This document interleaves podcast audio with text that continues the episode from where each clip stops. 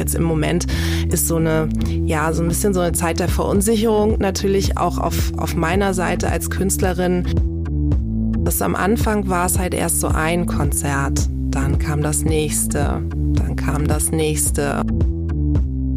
Unser Ziel als, als Künstler und Künstlerin ist natürlich immer, die Clubs auszuverkaufen. Und jetzt wird es das Ziel sein, das nicht zu tun, weil keiner so richtig weiß, wann es wirklich weitergehen kann. Ich weiß auch, dass viele in dieser Situation einfach auch blockiert sind. Es ist auch einfach schwer, weil die Emotionen, wenn man sich der Reichweite dieses Problems bewusst wird, ist es ganz schwer, sich zu konzentrieren.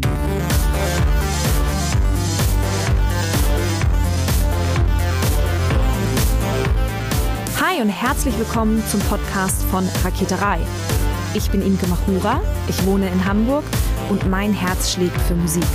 Ich habe meine Leidenschaft zum Beruf machen können. Ich promote, ich bucke, ich manage ein Indie-Label. Ich bin Macherin, ich bin eine von wenigen und ich frage mich schon lange warum.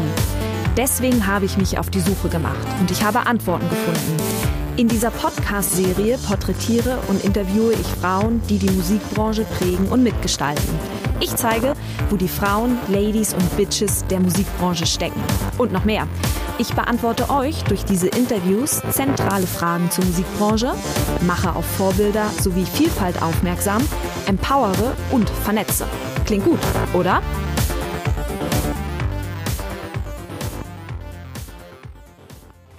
Hi Tokumbo, herzlichen Dank, dass du dir Zeit genommen hast. Hallo Imke. Wir erleben gerade etwas, das die Musikbranche eigentlich kennt. Denn das, was sich heute Corona-Krise nennt, nannte sich vor ein paar Jahren noch Digitalisierung. Das Ergebnis ist im Prinzip sehr ähnlich. Damals brach der Umsatz ein, weil sich plötzlich weniger CDs verkauften. Heute bricht der Umsatz ein, weil aufgrund einer weltweiten Pandemie ein Kontaktverbot herrscht, weshalb Auftritte abgesagt werden mussten. Tokumbo, du bist Musikerin und du bist unmittelbar betroffen. Die ein oder anderen werden sich vielleicht noch erinnern, dass du vor einiger Zeit bei mir schon mal als Gast in meinem Podcast warst. Aber dennoch, hol uns bitte noch einmal in deine Welt oder hol uns noch mal einmal in dein Boot. Erzähl gerne noch mal, was du machst und wie du deine Musik beschreiben würdest, bevor wir uns angucken, wie du die Corona-Krise nun, nun nutzt. Ich bin Tokumbo und ich bin Singer-Songwriterin und ich habe ähm, ganz lange mit meiner ersten Band war ich unterwegs, die hieß Talk Talk Talk. Wir haben weltweit Konzerte gespielt und ähm, tolle Awards verliehen bekommen, fünf German Jazz Awards und seit sieben Jahren bin ich nun als Solo-Künstlerin unterwegs mit neuer Band. Ich habe zwei Alben rausgebracht, Queenum Come und The Swan und meine Musik beschreibe ich selber als Folk Noir und habe aber auch so Elemente von Jazz auch mit dabei und äh, ein anderer Name, den ich dafür dann auch benutze, ist Songwriter Jazz. Mhm. Vielleicht auch hier nochmal der Hinweis, wenn ihr noch mehr Informationen über Tokumbo haben wollt, Klar, besucht sie auf jeden Fall in den sozialen Netzwerken, aber eben auch diese alte Podcast-Folge, da gehen wir da noch sehr drauf ein. Erzähl mal so ein bisschen, was hattest du in diesem Jahr geplant, das jetzt quasi nicht stattfinden kann, beziehungsweise wo Corona dir jetzt einen Strich durch die Rechnung gemacht hat? Ja, also mir geht's natürlich wie vielen anderen KünstlerInnen, dass ich Tourneen hatte, die ich geplant hatte und ich habe mich jetzt insbesondere drauf gefreut, weil ich eben jetzt in diesem Jahr das erste Mal eigentlich seit ich Mutter bin ein bisschen länger auch unterwegs sein hätte können und habe Auslandsgeschichten geplant gehabt. Ich habe eine Serbien-Tour geplant gehabt. Ich wollte zu einer ganz tollen äh, Musikkonferenz nach Valencia und das fällt eben alles jetzt erstmal ins Wasser, ist jetzt zunächst verschoben. Vieles wird wahrscheinlich auch aufs nächste Jahr verschoben werden. Ich schreibe gerade an meinem neuen Album, das kann ich halt zum Glück trotzdem noch machen, hier in meinem Kämmerlein. Aber irgendwann geht's natürlich dann da auch hin, dass ich das produziere mit meiner Band und mit meinem Produzententeam. Und da wird sich zeigen, wann wir uns wieder treffen können, um das dann weitermachen zu können. Und ähm, ja, da hängen natürlich viele Sachen dann auch dran, ein Crowdfunding. Und jetzt im Moment ist so eine, ja, so ein bisschen so eine Zeit der Verunsicherung natürlich auch auf, auf meiner Seite als Künstlerin. Wann ist jetzt so ein guter Zeitpunkt, dann auch wieder auf mein Publikum ähm, zuzugehen, das habe ich noch nicht so für mich rausgefunden, muss ich sagen. Und jetzt habe ich erstmal die Konzerte, die jetzt gewesen wären im Frühjahr, in den Herbst verschoben Ähm, aber es zeichnet sich auch ab, dass das nochmal verschoben werden wird. Was war das für ein Moment, als dir bewusst wurde, dass die Tour, dass die ähm, Musikmesse im Ausland nicht stattfinden wird, dass du zwar an deinem Album weiterarbeiten kannst, aber auch, dass da nicht so richtig klar ist, wann du tatsächlich ins Studio gehen kannst. Also erzähl mal so ein bisschen von diesem Moment und auch, wie es dir damit emotional vor allem ging. Ja, das ist so ein bisschen wie so ein, ja, es fühlt sich für mich wie so ein, so ein Domino äh, Domino an. Das am Anfang war es halt erst so ein Konzert. Dann kam das nächste, dann kam das nächste. Und ich hatte bewusst, weil ich eigentlich für die Songwriting-Phase das frühe Frühjahr vorgesehen hatte, habe ich bewusst meine Sachen eher auf späte Frühjahr gelegt. Das heißt, das kam mit Verzögerung. Und ähm, das hat mich dann schon gar nicht mehr so überrascht, aber der richtige Einschnitt kam für mich eigentlich in der vergangenen Woche, als mir so bewusst wurde, dass die Wahrscheinlichkeit, dass das alles noch weiter nach hinten geschoben wird.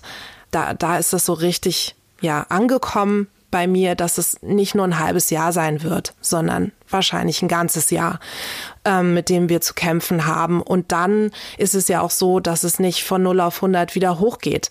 So, man kann das nicht wie eine Fabrik wieder anstellen, sondern ähm, das, die, die, die, ja, also die, wir wissen auch noch gar nicht, welche Auflagen da sind, selbst wenn jetzt Konzerte stattfinden dürfen, auch im Herbst oder im nächsten Frühjahr, unter welchen Bedingungen.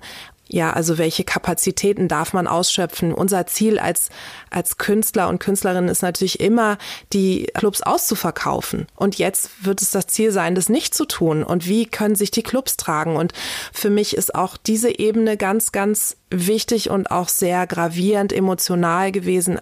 Nicht mal nur meine eigene Betroffenheit, sondern tatsächlich, was passiert mit den ganzen Clubs? Also die, die viele Kollegen und Kolleginnen, die, ähm, also vor allen Dingen auch Side-Leute, also Side-Men und Side-Frauen, die davon abhängen, dass andere Acts sie mitnehmen. Ähm, für die ist das halt ganz schwierig, weil sie davon leben, dass sie sich nicht ihr eigenes Profil aufbauen, sondern ja ähm, sich in den Dienst stellen anderer.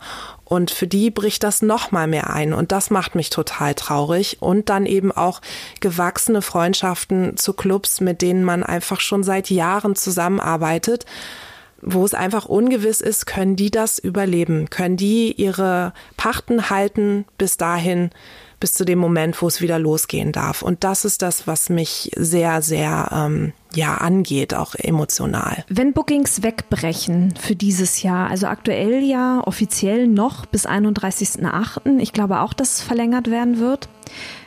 Was heißt das konkret für eine Künstlerin? Warum oder es wird ja gesagt, ja, die Konzerte werden dann im nächsten Jahr nachgeholt. Aber warum stimmt das so nicht? Oder warum kann das so nicht stimmen? Beziehungsweise warum ist das eine Milchmädchenrechnung? Ja, also wir haben zum einen sehr große Vorläufe und das ist natürlich was, was viele Menschen aus anderen Branchen auch nicht wissen können und dementsprechend auch nicht verstehen, dass wir oftmals ein bis anderthalb Jahre vorher unsere Buchung machen. Und das heißt, jetzt muss man fürs nächste Jahr buchen, aber jetzt ist das nächste Jahr im Grunde schon voll mit Konzerten, die aus diesem Jahr dorthin verschoben wurden. Und wir haben ja dann nicht plötzlich doppelt so viel Zeit, nur weil es dann wieder losgehen kann, sondern wir haben dann, wir haben einfach ein großes Loch, ein Zeitloch, als, als würde dieses Jahr dann einfach rausgestrichen werden aus dem Kalender. Und das macht es schwierig. Und dann kommt der Aspekt mit rein, dass ja auch gewisse Slots bei den Clubs und Veranstaltungsorten, die werden freigehalten für internationale Künstler, weil die auch ganz viel davon leben, dass sie darüber viel Publikum generieren. Und die können gar nicht planen, weil man einfach nicht weiß, wann kommen die internationalen Acts wieder, wann wird das wieder möglich sein. Und da wird auch so eine Zurückhaltung sein auf Seiten der Veranstalter. Und auch jetzt dann ähm, wirklich Dinge festzumachen, neue Dinge festzumachen, gestaltet sich eben auch schwierig, weil keiner so richtig weiß, wann es wirklich weitergehen kann. Und bis, bis zur letzten Woche ungefähr genau, bis, bis eben diese neue Ansage kam mit den Großveranstaltungen, die nicht stattfinden dürfen bis 31. August, war eigentlich so ein bisschen, es war so eine Übergangszeit. Man hat so gehofft, und so ein bisschen spekuliert, aber die Hoffnung konnte man noch so ein bisschen siegen lassen. Und ich finde, wir sind jetzt so in der zweiten Phase angekommen, wo einfach diese, dieser Dominolauf ganz schnell läuft und so, so vor, vor meinem geistigen Auge geht so, du, du, du, du, du, du, aha, das alles wird davon betroffen sein. Das und das und das können wir jetzt nicht mehr planen. Das macht es schwierig und es wird dann, wenn es losgeht, werden dann eben, also die, die größeren Acts und die größeren Maschinerien, die werden es natürlich leichter haben mit, ähm, obwohl sie es auch sehr schwer haben. Also ich möchte es nicht minimieren, weil wenn jemand, der 80 Menschen beschäftigt, plötzlich sowas absagen muss, ist das genauso eine Katastrophe. Aber trotzdem werden sie den Vorrang bekommen, weil sie einfach mehr Einkommen und mehr Geld generieren. Dennoch ist dir in dieser Zeit, in dieser Krise oder in dieser Herausforderung, vor der wir gerade stehen, eine Idee gekommen? Was, was für eine Idee kam dir? Ja, ich habe mit zwei Kollegen, meinen lieben Freunden von der Band The Brothers, eine Initiative ins Leben gerufen mit dem Titel Airplay for Artists. Und wir haben also einen offenen Brief verfasst an die Radiostationen und bitten darin darum, dass in dieser Zeit der Auftrittsverbote verstärkt Musik gespielt wird von unabhängigen Künstlern und Künstlerinnen. Und die Idee haben meine beiden Freunde an mich herangetragen und dann haben wir, sind wir da so wirklich in, in einer ganz schnellen Nacht- und Nebelaktion, kann man schon fast sagen, so in, in so ein totales Brainstorm gegangen. Was, wie können wir das machen, wie können wir das anfassen und wie können wir es größer machen. Und wir sind, es haben sich dann 44 andere Künstler und Künstlerinnen uns angeschlossen, die diesen offenen Brief unterschrieben haben und wir sind jetzt auch dabei, noch neue Künstler mit reinzuholen ins Boot und freuen uns über jeden und jede, die auch mitzeichnen möchte. Mhm. Warum, oder nee, lass mich, lass mich anders ansetzen. Wie wird normalerweise Musik fürs Radio ausgesucht, beziehungsweise wie wird Musik abgerechnet im Radio und warum ist diese Initiative deswegen jetzt so wichtig? Ja, also die, die Programmgestaltung ist natürlich von Radiosender zu Sender auch ein bisschen unterschiedlich. Es gibt einfach den Mainstream-Sektor, da wird chartrelevante Musik gespielt und Musik, die einfach ein ganz breites Publikum anspricht und da ähm, ist die Rotation, die sogenannte Rotation, das heißt, wie die Wiederkehr von Songs. Da ist die Auswahl der Wiederkehr von Songs sehr gering. Oftmals sind das nur 100 Songs an einem Tag. Und dann gibt es aber auch Radiostationen, Kulturradios, die die große Vielfalt der Musikszene ähm, auch repräsentieren und die sich selbst als Entdeckerradios begreifen und auch wirklich mit Recht so nennen können, die einfach ganz viel spiegeln und verschiedene Spielarten spiegeln. Und ähm, von denen haben wir zum Beispiel große Unterstützung auch erhalten, sowieso schon moralische Unterstützung, aber auch eben dieses Zusichern, ja, wir machen das, wir machen das nämlich ohnehin schon. Und ähm, was für uns Künstlerinnen wichtig ist, ist, dass die, ähm, wenn wir Originalmusik spielen oder wenn wir Musik aufgenommene Musik produzieren, die wir selbst geschrieben haben, dann bekommen wir als Urheber Tantiemen durch die Urheberrechtsgesellschaft GEMA ausgeschüttet im Jahr darauf. Und das wird über die Radiostation dann eben abgerechnet. Da da wird das gemeldet und dann wird das abgerechnet an uns. Und deswegen ist das auch eine Motivation gewesen für uns, diese, diesen Aspekt auch zu beleuchten, dass das einfach eine ganz konkrete Hilfe für uns wäre. Und wir sind jetzt nur stellvertretend für natürlich die die große Masse auch an äh, unabhängigen Künstlern und Künstlerinnen. Und ähm, da, da ist jetzt auch kein Anspruch, der jetzt so an uns, an dieses Kollektiv gebunden ist, sondern wir haben das einfach innerhalb von einer Woche aus der Erde gestampft und ähm, sind dann einfach auf, auf die ähm, ja, KünstlerInnen zugegangen, die wirklich in unserem eher unmittelbaren Kreis sind. So. Kannst du, kannst du eine Größenordnung nennen? Also wie viel Geld verdient ein durchschnittlicher Künstler, Künstler oder Künstlerin im Jahr durch Radio Airplays? Kannst du da Zahlen nennen? Einfach mal so für eine Vorstellung? Hm, das, das kann ich nicht so Das kann ich leider nicht so, weil das sehr unterschiedlich ist. Es ist auch so, dass es in der Abrechnung auch unterschiedlich Koeffizienten gibt. Das heißt, die Radiostationen, die Kulturradios, die sowieso schon eine Vielfalt repräsentieren, die werden prozentual höher abgerechnet. Das wird sozusagen belohnt. So, das heißt, man kann als, sagen wir mal, als Jazzkünstler weniger Plays haben auf einem, in einem Kulturradiobereich und trotzdem aber auch gutes Geld verdienen. Das können einige tausend Euro im Jahr sein, tatsächlich. Aber es ist ja immer noch so, dass auch im Radiobereich das gekoppelt ist, oftmals an einer Neuveröffentlichung. Und wenn etwas neu ist, dann hat man ein Team, was bestenfalls dafür sorgt, dass die Radiostationen davon erfahren und auch die Printmedien davon erfahren.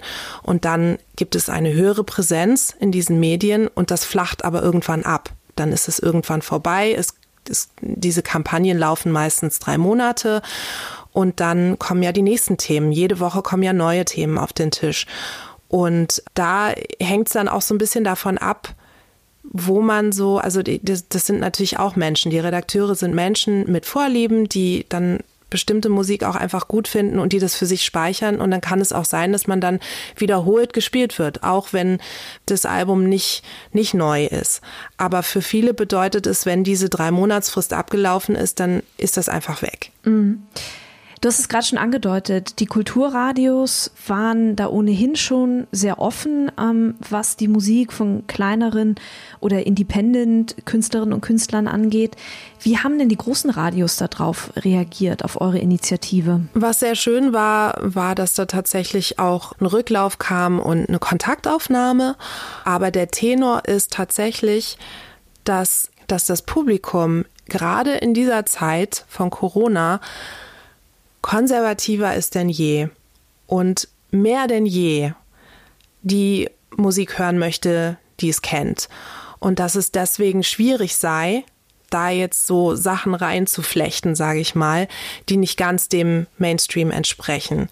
Das heißt, der Wille war so da, aber gleichzeitig ist das eine Schwierigkeit, weil da wurde einfach suggeriert, die Hände seien ihnen gebunden. Und da kann man natürlich argumentieren, ja, wenn man nichts ausprobiert, dann lernen die Leute auch nichts Neues kennen. So, also das, das ist einfach natürlich in deren Ermessen. Aber das ist schon die Ansage, dass wenig Spielraum da ist. Einfach aufgrund dessen, dass Menschen in einer Zeit der Verunsicherung immer auf das zurückgreifen, was sie kennen und sich dann so ein Wohlgefühl darüber einstellt und eine Sicherheit. das ist so ein Anker für sie. Und gleichzeitig ist es aber so, dass viele auch kleinere Radiostationen das aufgegriffen haben und tatsächlich dann wirklich Sondersendungen eingerichtet haben oder ihre lokalen Künstler unterstützen, ganz bewusst. Und das ist natürlich großartig. Und ich, ich glaube eben auch an eine breite Streuung immer. Und wenn das einfach viele kleinere Stationen machen, dann hat man damit auch schon sehr, sehr viel gewonnen.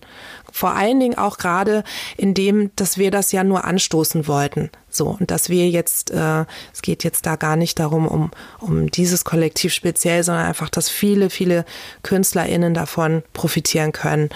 Und wenn das dann über, ja, über dieses da reinbringen von, von lokalen Künstlern zum Beispiel stattfindet, ist das ein ganz großer Erfolg, finde ich. Mhm. Ist so ein bisschen bei den großen Radiosendern, klingt so ein bisschen nach Henne- oder Ei-Prinzip irgendwie, ne? Hm. Genau, genau. Das ist eben die Frage. Also da, darüber diskutiert man ja auch schon sehr lange, wenn es um das Fernsehen geht zum Beispiel. Ne? Solche und solche Sendungen sind sehr einfach gestrickt. Muss das sein? Ja, das Publikum möchte das so. Muss das wirklich sein? Kann man denen nicht doch was anderes zumuten und sie dann erziehen, dass sie ja nicht, nicht ganz so stumpfe Sendungen sozusagen ähm, konsumieren?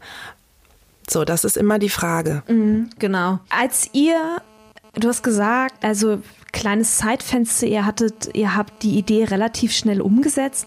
Sind euch in der Umsetzung Herausforderungen begegnet? Mm, ja, natürlich die Zeit. Also jetzt mir persönlich, weil weil wir natürlich als, äh, dazu muss man sagen, wir haben dann Kontakt aufgenommen mit der zentralen Bemusterungsplattform MPN. Das ist eine Schnittstelle zwischen Musik und Sendern.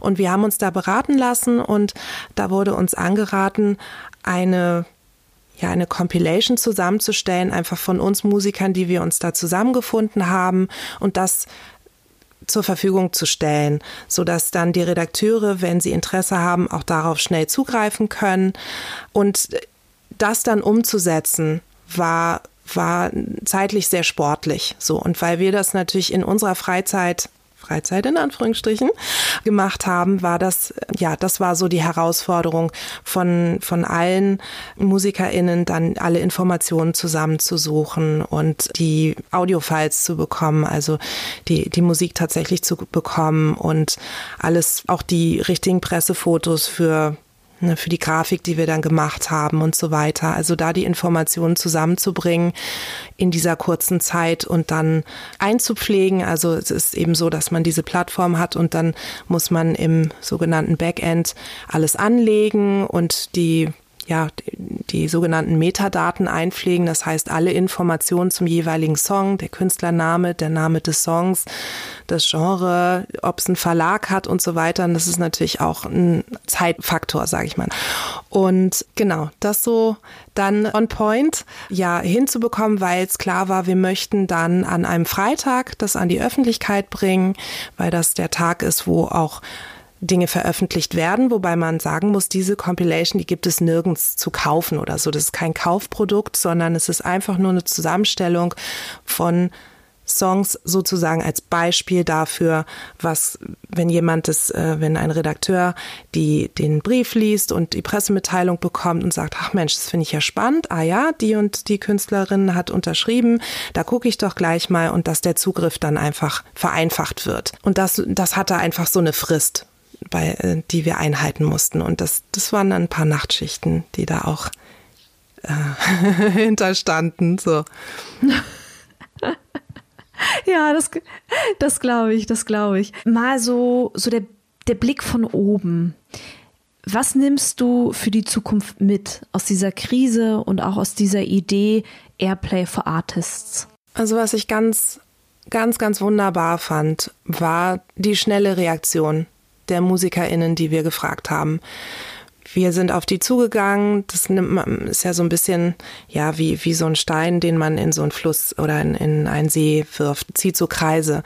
Wir haben angefangen mit, mit wirklich engen Freunden, die gefragt und dann sind wir weitergegangen und gesagt, ah, dann fragen wir den noch, dann lassen wir uns da noch beraten. Vielleicht hat ja die und die Künstlerin noch mit Lust dabei zu sein und so weiter. Und alle sind ganz, ganz, also sofort drauf eingegangen und fanden es sofort ein sinnvolles Projekt und eine sinnvolle Initiative dabei zu sein und haben einfach auch sofort ihre also ihr Material dann da zur Verfügung gestellt und uns verfügbar gemacht, dass wir dann eben auch diesen Plan bis zu Ende ausführen konnten. Und das, das war ganz toll zu erleben und auch dieses Gemeinschaftsgefühl und auch, da sind ein paar MusikerInnen dabei, die ich quasi gar nicht persönlich kenne, aber einfach schon auch sehr lange ja, man begleitet sich manchmal so äh, gegenseitig. Das finde ich immer ganz spannend. Wenn man dann auf Tour ist und dann sieht man das Plakat in Clubs von, von einer anderen Künstlerin oder einem anderen Künstler immer wieder und man ist sich aber noch nie begegnet. Und wenn man sich dann zum Beispiel auf einem Festival dann trifft, dann ist es so, als würde man sich schon kennen, weil man einfach sich im Backstage der verschiedensten Clubs schon gesehen hat, sozusagen. Also da gab es dann einige, wo ich wusste, ah, die, die Künstlerin, die wollte ich schon immer mal kennenlernen. Das ist jetzt meine Chance. Die habe ich dann angeschaut angesprochen und ja, also da, da ist dann einfach ganz schnell so eine, ähm, ja, so eine Nähe auch untereinander und so ein kollektives Gefühl und das fand ich ganz, ganz wunderbar. Und das nehme ich auf jeden Fall mit, dass das möglich ist. Vor allen Dingen, dass es auch möglich ist, in kurzer Zeit was auf die Beine zu stellen. Das war eine interessante Erfahrung für mich. Und natürlich auch ähm, so einen kühlen Kopf zu bewahren, weil ich weiß auch, dass viele in dieser Situation einfach auch blockiert sind. Es ist auch einfach schwer, weil die Emotionen, wenn man sich der Reichweite dieses Problems bewusst wird, ist es ganz schwer, sich zu konzentrieren. Und ich glaube, dadurch, dass das aber alles noch sehr am Anfang war, war das zumindest für mich so, dass mein Kopf noch ganz frei war und ich war sehr, also sehr, die Antennen waren so gespitzt, okay, was können wir machen, wie können wir es effizient machen, effektiv machen, was brauchen wir, um das äh, auch aufzubereiten, also das dass wir auch eine Grafik haben oder eben so ein so unsere Bilderkacheln nebeneinander und so weiter, dass man da wirklich so ein Konzept macht und da einen kühlen Kopf bewahrt und ja, das so in eine Spur bringt, so und, und so ganz konzentriert ist. Das fand ich auch interessant persönlich für mich einfach so dieses okay, es ist jetzt zwar eine Krise, aber das ist aber auch Typsache. Ich bin da einfach auch so, dass ich ich möchte gern proaktiv sein, ich möchte nicht das Gefühl haben, äh, ich ich ich bin jetzt Opfer der Situation, so, sondern ich, ich möchte mich eher als jemand empfinden, der damit umgeht. Und das hilft mir. Dieser, dieser Ansatz, den ich so in mir drin habe, hilft mir auch dann aktiv zu bleiben und mich nicht geschlagen zu geben. So, und dann muss man sich manchmal so zurückziehen und dann nochmal ja, so Bilanz ziehen oder Möglichkeiten sondieren, die man hat und dann einen Plan machen. Also da bin ich einfach ein großer Fan auch von, dass man eine Strategie entwickelt, egal was man macht und einen Plan macht und nicht kopflos durch die Gegend irrt, sondern wirklich äh, sich Gedanken macht, was könnte jetzt hilfreich sein für mich oder für andere oder für, für uns als Szene und wie können wir da hinkommen? So, die, dieses, dieses Denken. Und das, das fasziniert mich sowieso. Das ist was, was ich einfach unheimlich spannend finde. Und das jetzt so darauf hin anzuwenden, fand ich auch toll. Mhm. Und für die Musikbranche? Gibt es etwas, das du dir für die Musikbranche wünschen würdest? Vielleicht eine Lehre oder ähnliches, das sie jetzt aus der Corona-Krise oder aus, aus dieser Herausforderung durch Corona für sich mitnimmt? Ja, ich hoffe, hoffe auf jeden Fall, dass, wenn das vorbei ist, dann nicht so ein Hauen und Stechen losgeht. Also ich habe so ein bisschen Bedenken und ein bisschen Angst, dass jetzt sind wir so ein bisschen in einem Boot. Also es ist auch faszinierend, wenn man sieht, wow, große Konzertveranstalter, die mit kleineren Künstlern einfach nicht viel zu tun haben, weil ihr Job sich einfach auf so große Masse wendet. Die stehen auch vor großen, großen Schwierigkeiten und haben auch Teams und Leute, die für sie arbeiten und die sie versorgen möchten. Und ich, ich hoffe sehr, dass wir nach der Krise dann nicht wieder jeder so in seine, seine eigene Spur geht und, und dann man versucht mit dem Ellenbogen so sich da durchzuboxen, durch, durch das, was dann noch übrig ist vom Kuchen. Also da, da bin ich so ein bisschen, da habe ich so ein bisschen Sorge drum, muss ich sagen. So, und ich, ich würde mir sehr wünschen, dass, dass sich da wirklich bis dahin eine Solidarität miteinander wächst und dass, dass sich auch die Szene sehr verwebt, dass wir einander noch mehr kennenlernen, dass wir noch mehr Doppelkonzerte spielen. Ja, vielleicht ist das ja auch eine Möglichkeit, dass man sagt, okay, es ist schwierig, weil wir sind genauso viele wie vorher. Wir wollen auf weniger Platz, den wir uns teilen müssen, vielleicht teilen wir uns dann den wirklich und sagen, dann, dann machen wir äh, Double ganz viele, und machen Doppeltouren, weil es anders nicht geht. Sonst ist es der eine oder die andere. Und vielleicht ist das ja zum Beispiel was, dass man sagt, wir, wir machen als Kollektive, sei es auch nur kleine, machen wir Touren, weil wir dann spielen können, weil wir dann wieder reinkommen können und, und dann dieser Zusammenhalt auch noch da ist. Das finde ich spannend. Und ja, und dann wird sich jetzt so zeigen, also es gibt natürlich auch dieses Thema mit, mit den Online-Konzerten oder den Streaming-Konzerten. Es gibt viele Musiker und Musikerinnen, die das kostenlos machen. Das ist am Anfang, fand ich das auch sehr sinnvoll und schön, auch um vielleicht dem Publikum so einen ja, Trost zu spenden. Aber es geht natürlich nicht, dass das dann immer kostenlos ist. So, weil wir ja, nur weil es was Schönes ist oder was Ätherisches, könnte man fast sagen, was wir anbieten, kann das einfach nicht immer kostenlos sein. Also das ist für uns alle nicht tragbar. Und ich glaube, dass da auch so, ein, so eine Angst dahinter steckt von vielen, dass sie, wenn sie nicht, also dass sie nicht präsent sind und dass sie verloren gehen, weil sie vielleicht nicht ständig dann online spielen oder genau. Also das finde ich ist auch nochmal so ein Thema, wo man sich Gedanken machen muss natürlich kann man niemanden dazu zwingen, also äh, und jeder muss das für sich wissen, wie es, wie es sich richtig anfühlt, aber ich habe so das Gefühl, es ist auch so ein, ja, so ein bisschen so eine Verwirrung. Oh je, jetzt, jetzt ist das weg, was mache ich jetzt? Jetzt muss ich online, jetzt muss ich dies und jetzt muss ich das. Und ich glaube, da ist es wichtig, dann doch nochmal innezuhalten und zu überlegen, entspricht mir das wirklich? Und gibt es da vielleicht andere Wege oder gucke ich erstmal, dass vielleicht meine Voraussetzungen gut sind und dann erreiche ich doch, also ich glaube, es fehlt vielen das Zutrauen, dass Menschen auch dafür Geld zahlen würden. Und das ist was, was ich mir wünschen würde, dass wir mehr Selbstbewusstsein haben und dass wir auch ein Selbstverständnis haben, dass wir sagen, ich spiele dann online und es fühlt sich für mich vielleicht nicht so an wie ein Konzert und für oder ein Live-Konzert eben mit dem Publikum, Publikum im selben Raum und fürs Publikum ist es auch anders, aber ich spiele ja trotzdem und ich, ich erbringe ja trotzdem diese hohe Leistung. Also ist sie nicht wertlos und, und darf auch ruhig dann was kosten wie das eben bei deinem schönen Festival war, was, was ich zum Beispiel auch mit meinen Fans so kommuniziert habe, äh, weil mir das ganz wichtig war, auch denen das äh, klar zu machen, dass es keine Selbstverständlichkeit ist, dass alles kostenlos jetzt ist. Mhm. Und auch hier knüpfst du im Prinzip an die letzte Folge an, in der Schwessi über die Erfahrung ihres ersten Online-Konzerts erzählt hat, das tatsächlich hinter einer Paywall lag. Und auch da finde ich auch eine ganz wichtige Message. Musik hat auch im Internet Wert. Auf jeden Fall. Mm, Tukumo, gibt es noch irgendetwas, das du hinzufügen möchtest? Ja, ich, ich wünsche mir, dass wir den Mut behalten und wir müssen jetzt einfach Schritt für Schritt gehen, Tag für Tag. Es gibt Tage, die sind dunkler, andere sind heller und wir müssen in Kontakt treten. Ich merke das so, je mehr ich in Kontakt bin mit meinen Musikerfreundinnen und Freunden, desto besser geht's mir. Wir tauschen uns aus, wir überlegen uns konstruktive Ideen, was wir jede und jeder in, in ihrem oder seinem Rahmen machen kann. Und dieser Austausch ist sehr, sehr wichtig für, auch für dieses emotionale Überleben. Und das kann ich einfach nur allen anraten. Schließt euch zusammen oder sei es auch mit, mit einem Buddy sozusagen und dass man am besten sogar täglich einfach miteinander eincheckt und sagt, hey, wie geht's dir heute? Was machst du heute? Was sind deine Schwierigkeiten? Oder ne, bei mir ist gerade das hier los und das hilft ungemein und das wünsche ich einfach jeder und jedem.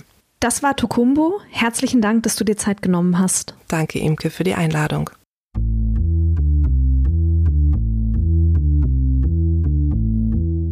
Herzlichen Dank fürs Zuhören. Ich habe jetzt noch drei kleine Infos für euch. Wenn ihr etwas auf dem Herzen habt oder euch Gedanken zu dieser Folge kamen, die ihr mir gerne mitteilen möchtet, dann sucht sehr gerne den Austausch zu mir. Ihr erreicht mich unter imke.raketerei.com. Außerdem, wenn euch diese Folge gefallen hat, dann bewertet meinen Podcast gerne auf iTunes, um ihn für andere sichtbar zu machen. Wenn ihr mehr über die Musikbranche wissen möchtet, über Strukturen, über Trends, über Strömungen, wenn ihr mehr zum Thema Selbstvermarktung für Musikerinnen erfahren möchtet oder meinen Podcast zugeschickt bekommen wollt, sobald die neue Folge online ist, dann solltet ihr unter www.raketerei.com slash newsletter mein Newsletter abonnieren. Dann bekommt ihr alle zwei Wochen ein kleines Komplettpaket von mir per E-Mail zugeschickt. In diesem Sinne, bleibt mir gewogen, eure Imke.